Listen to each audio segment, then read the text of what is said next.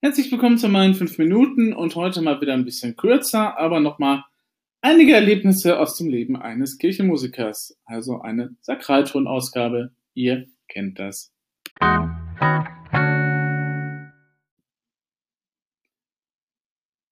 Ja, ein Kirchenmusiker führt ein langweiliges Dasein, na, von wegen. Ähm, also, lassen wir das jetzt mal Resümee passieren, was denn eben so heute und gestern eben halt passiert ist. Ähm, also, es fing damit an, dass die Kollegin zwar relativ rechtzeitig angerufen hatte und gesagt hatte, kannst du mich eben halt am 11. vertreten? Und dann nochmal angerufen hatte und gesagt hatte, kannst du mich auch nochmal eine Woche vorher vertreten, also diesen Sonntag? Und ich dann so, ja, klar, kein Problem. Okay, jetzt bin ich eigentlich immer davon ausgegangen, dass mir irgendjemand nochmal, also vielleicht die Gemeindesekretärin oder irgendeiner der Presbyter oder wer auch immer dafür zuständig ist, meistens der Pfarrer, mir dann eben halt vorher die Lieder schickt, damit ich die Choräle üben kann. Ich meine, Vorspiel, Nachspiel vorbereiten ist ja nicht das Thema, da habe ich ja immer was, das einigermaßen passt. Ähm, notfalls schreibe ich die Sachen auch selber, das ist ja kein Thema. Ähm, habe ich auch für die Choralverspiele heute so gehandhabt, ähm, dass ich da halt selber was gemacht habe, ähm, weil sicher ist sicher. Ähm, und ähm, ich war dann eben halt ein bisschen so, hm, es ist Samstagabend, spät in der Nacht. Aha, eine E-Mail. Die Kollegin hatte offensichtlich meine E-Mail-Adresse nicht und hat dann eben halt per SMS gefragt und mir dann eben halt die Choräle nochmal geschickt. Sprich, richtig üben oder so einen richtig vierstimmigen netten Satz dann hinzubaseln, nee, kannst du vergessen. Ähm, glücklicherweise gibt es ja in dieser Situation dann immer auch die Option, dass man eben halt nur nach den Akkordsymbolen begleitet. Ähm, ihr werdet das kennen, wenn ihr in der Popularmusik unterwegs seid, in der sogenannten.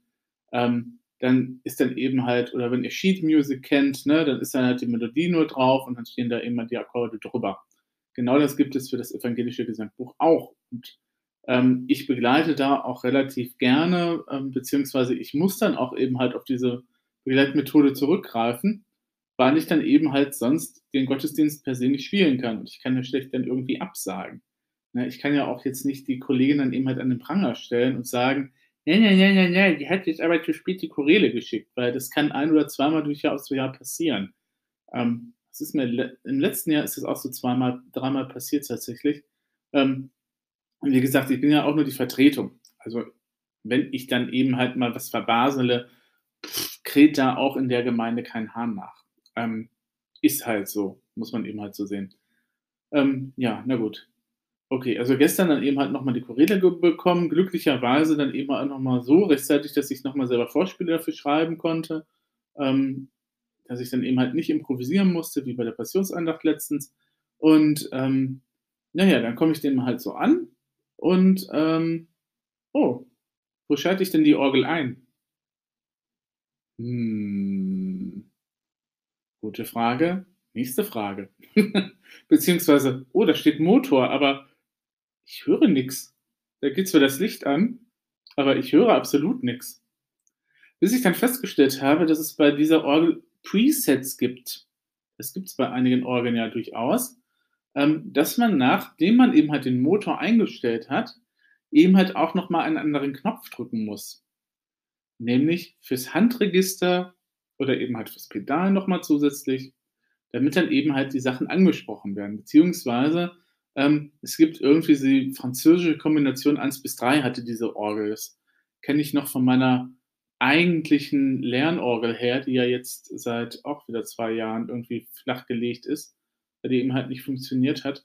Ähm, und ähm, ja, okay, also dann hat, hat, das schon eben mal so.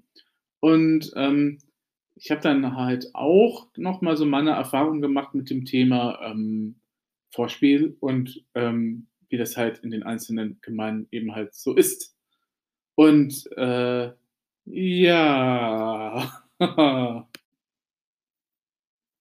ja, nachdem mir dann, nachdem ich dann auch rausgefunden hatte, dass, wie diese Orgel dann halt funktioniert, habe ich dann auch nochmal ein bisschen geguckt. Ähm, wie ist die Gemeinde. Ich muss dann ja natürlich auch nochmal gucken, wie die Orgel klingt. Also ich muss die Register eben halt reinpacken.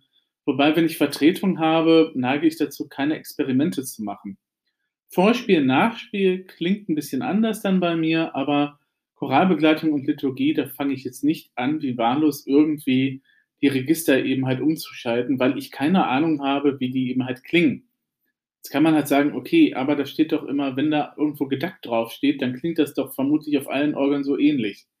Ja, es klingt so ähnlich, aber eben nicht gleich. Das, weil Orgeln halt, ja, Orgeln sind erstens Steven und zweitens ist jede Orgel tatsächlich einzigartig. Also das, was eben halt rauskommt, wenn ich bei einer Orgel das Register Gedack ziehe, ist nicht unbedingt vergleichbar mit dem, was bei einer anderen Orgel rauskommt, wenn ich da Gedack ziehe. Also klanglich vielleicht ein bisschen ähnlich, aber ähm, wenn da irgendwie sowas so spielt mit Rohrflöte und ich dieses äh, Register überhaupt nicht kenne, dann kann ich natürlich auch nicht sagen, ich ziehe jetzt mal eben oder ich wechsle mal eben jetzt schnell durch. Ähm, das kann ich natürlich machen, wenn diese Orgel wenige Register hat.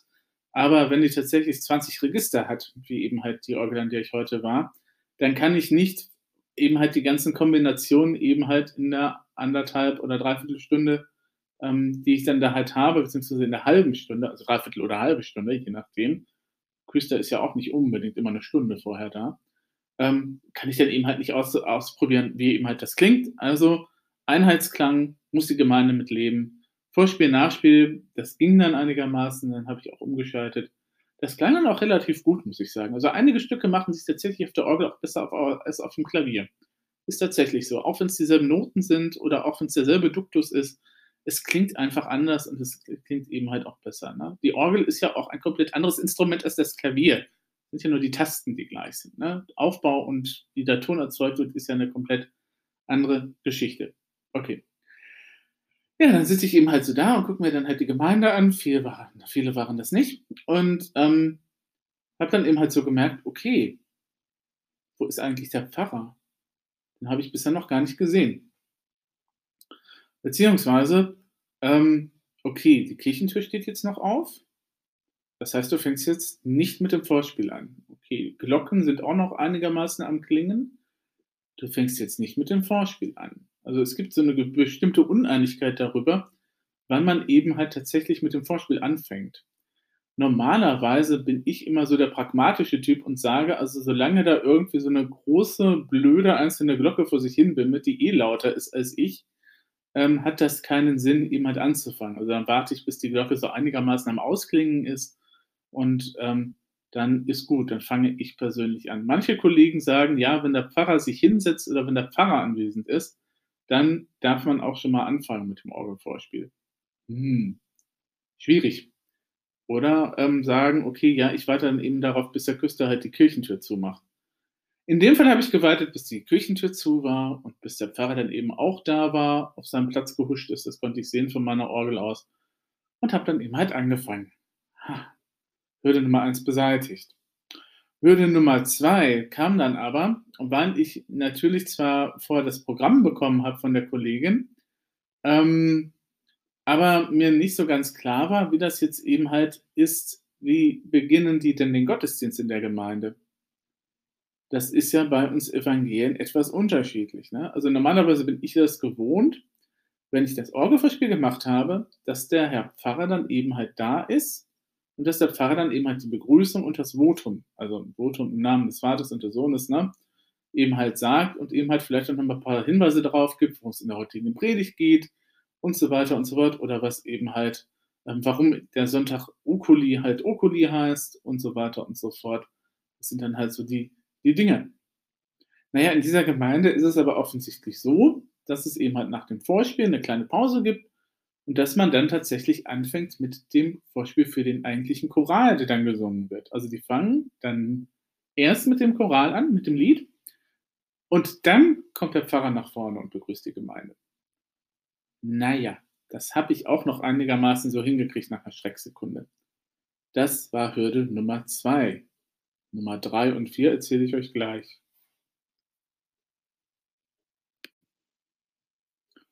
Ja, also nachdem dann auch die Frage nach dem Pfarrer geklärt worden war, gab es dann Folgendes.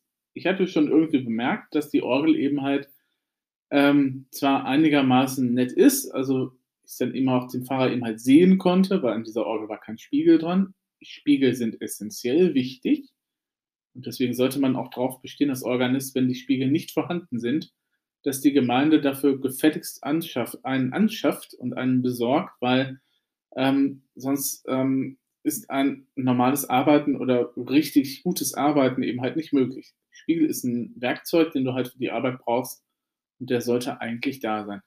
Na gut, und wenn dann eben halt die Orgel so gedreht ist, dass man einigermaßen mit dem Kopf drehen eben halt gucken kann, wann der Pfarrer eben halt zu Ende ist und wenn der Pfarrer eben halt was sagt, dann ist das ja okay.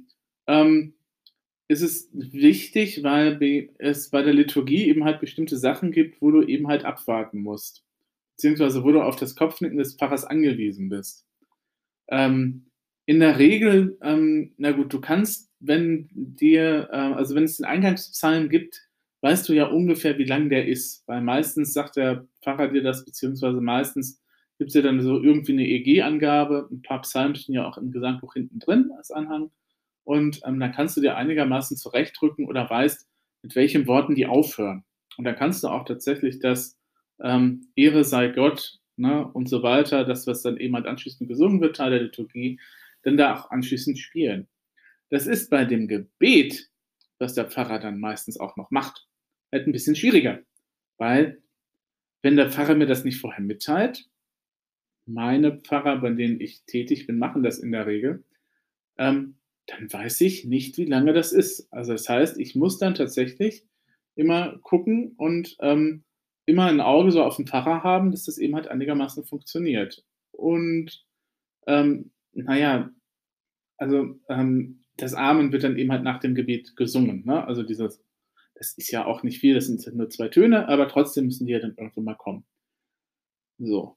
Ähm, na gut, aber Hindernis Nummer drei. Hindernis Nummer drei. Zugluft.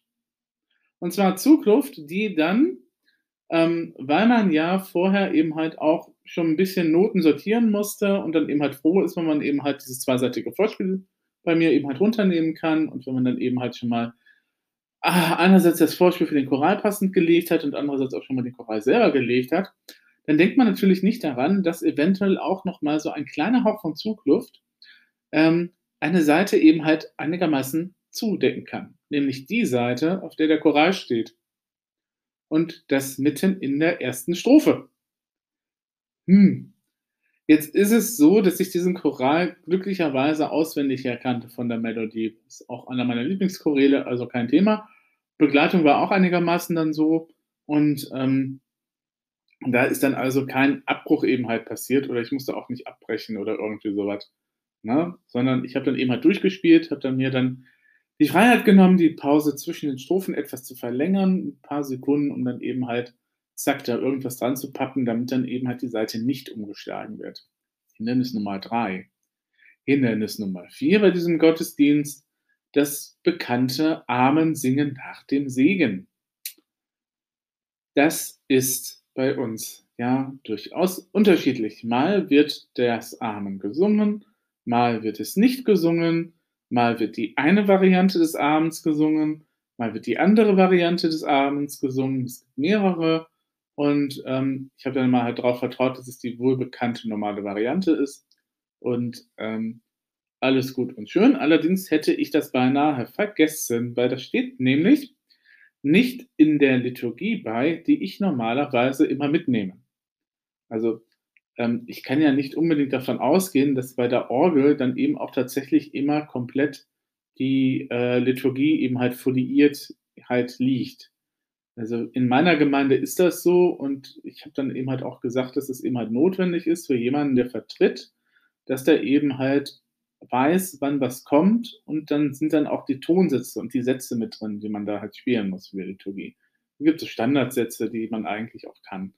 Ähm, äh, wenn man dann etwas nochmal äh, extravaganter werden muss, muss man sich die Sachen dann halt selber setzen oder eben halt jemanden kennen, der das macht. Ähm, aber normalerweise ist es dann schon so, wenn du dann eben halt Vertretung bist, kannst du nicht immer davon ausgehen, dass eben halt komplett der Ablauf des Gottesdienstes irgendwo an der Orgel liegt. Ähm, deswegen hatte die Kollegin ja auch den Ablauf nochmal gesondert eben halt gemacht, weil die hatten so ein Liedheftchen. Ja, das ist ja dann auch nochmal ganz nett, ähm, dass dann eben halt für jeden Gottesdienst halt so ein kleines DIN A4-Blättchen eben halt gemacht wird, also DIN A5-Heftchen halt gemacht wird, so irgendwie vier Seiten, wo dann halt alles drinsteht. hat dann auch den Vorteil, und das finde ich auch sehr schön, dass dann die Gemeinde auch noch mal den Predigttext eben halt nachlesen kann, weil der steht ja dann da, meistens. Und, ähm, das ist durchaus etwas, was ich eben halt auch sehr befürworte, dass man eben halt nicht ständig dann eben halt noch mal, ähm, dann mit 'ner eigenen Bibel hingehen muss und dann halt gucken muss: „Oh, heute ist 1. Petrus dran. Ähm, ich klappe da mal demonstrativ meine Bibel in der Gemeinde auf.“ Ich kommt auch nicht so gut.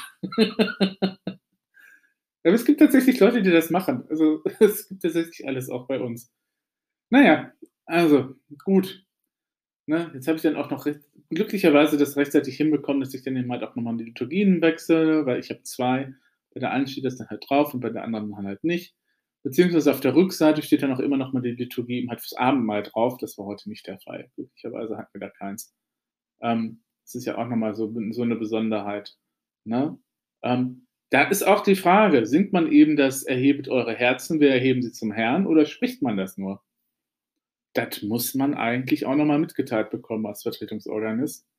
Ähm, beziehungsweise, wenn man dann eben halt den Pfarrer vorher abfangen kann, sollte man das natürlich dann auch mit dem klären. Ja, also 4 Hindernisse heute auf dem Weg eben halt zum perfekten Gottesdienst. Na ja, perfekt wäre der nicht, ähm, weil ich den einen Choral eben halt auch tatsächlich nicht üben konnte und der dann auch 'n bisschen gesch 'n bisschen, na ja, nicht so sagen wir mal, im Bass etwas, ähm also, so ab und an, na ja kommt halt eben halt davon, wenn man die Choräle am Samstag 23:00 bekommt. Also, das weiß die Gemeinde natürlich nicht, aber, na ja, muss man eben halt auch mit umgehen können.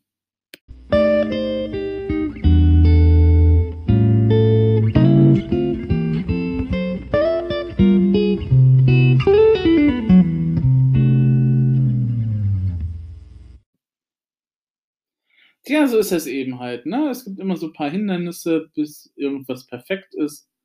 Und, ähm, in dem Moment muss ich dann auch eben reagieren. Also, ich kann ja eben halt tatsächlich nicht komplett den Gottesdienst abbrechen, nur weil dann eben halt eine Seite eben halt auf eine eben halt, äh, Gesangbuchmelodie eben halt geklatscht ist. Das ich meine, das könnte ich zwar auch, aber das wäre die würde die Gemeinde etwas verunsichern. Ähm, oder wenn irgendwas runterfällt oder so, ne? Das kann natürlich immer mal passieren. Ja, gut, dann hören wir uns demnächst die Tage noch mal wieder. Ähm, momentan merke ich so nach den letzten 2, 3 Sachen, dass diese Episoden auch 'n bisschen länger werden, so vom Gesangumfang Gesamtumfang her. Ich weiß noch nicht, ob mir das gefällt oder ob mir dieses 5-Minuten-Format nicht doch eher gefallen wollen würde.